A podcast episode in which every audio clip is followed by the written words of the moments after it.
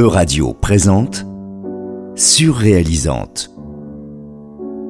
Un portrait de l'une des centaines de femmes peintres, sculptrices, poètes de l'époque du surréalisme.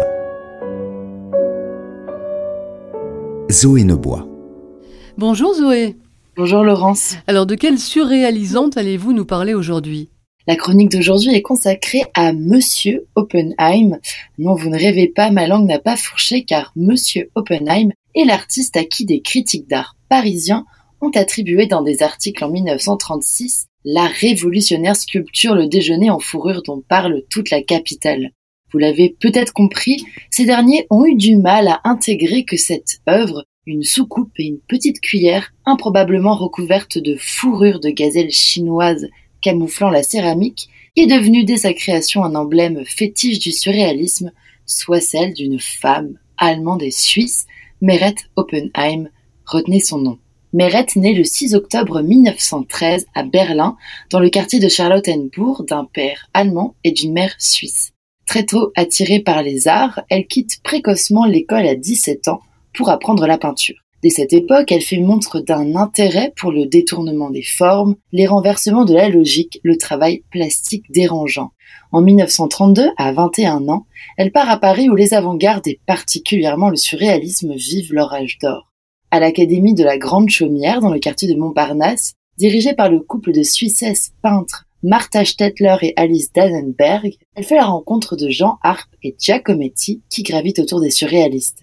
Il l'invite à exposer ses objets détournés au Salon des Surindépendants et c'est là qu'arrive une rencontre déterminante, celle avec André Breton et Max Ernst. D'ailleurs, si vous ne connaissez pas Meret Oppenheim pour ses œuvres, vous avez très probablement déjà vu des clichés très célèbre d'elle. Si je vous dis nu, rouage et encre. Bah oui, ça me dit peut-être quelque chose.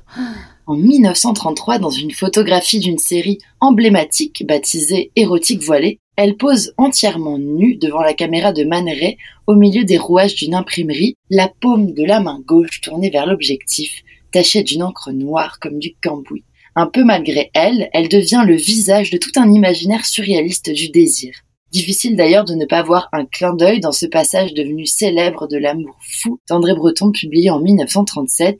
La beauté convulsive sera érotique voilée, explosante fixe, magique circonstancielle ou ne sera pas.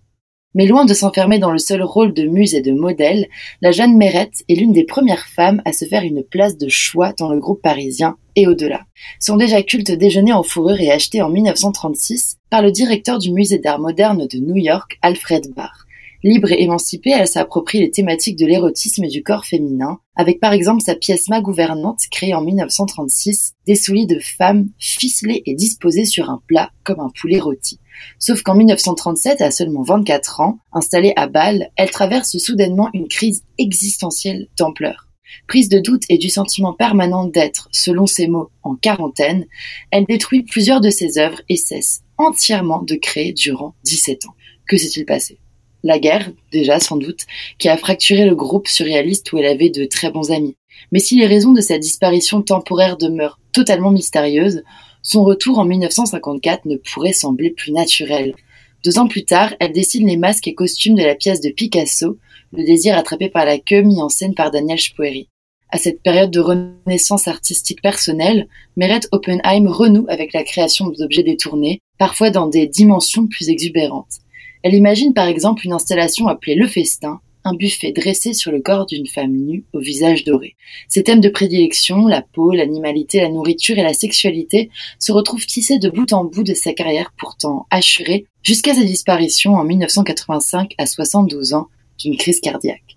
Et comme un clin d'œil à cette femme et artiste anticonformiste, un prix Meret Oppenheim est attribué chaque année depuis 2001 à des artistes seniors, entendez plus de 40 ans, l'âge qu'elle avait quand elle a décidé de retourner à la création. Merci beaucoup Zoé Nebois. Merci Laurence. E-Radio vous a présenté Surréalisante. Une émission de Zoé Nebois. À retrouver sur euradio.fr.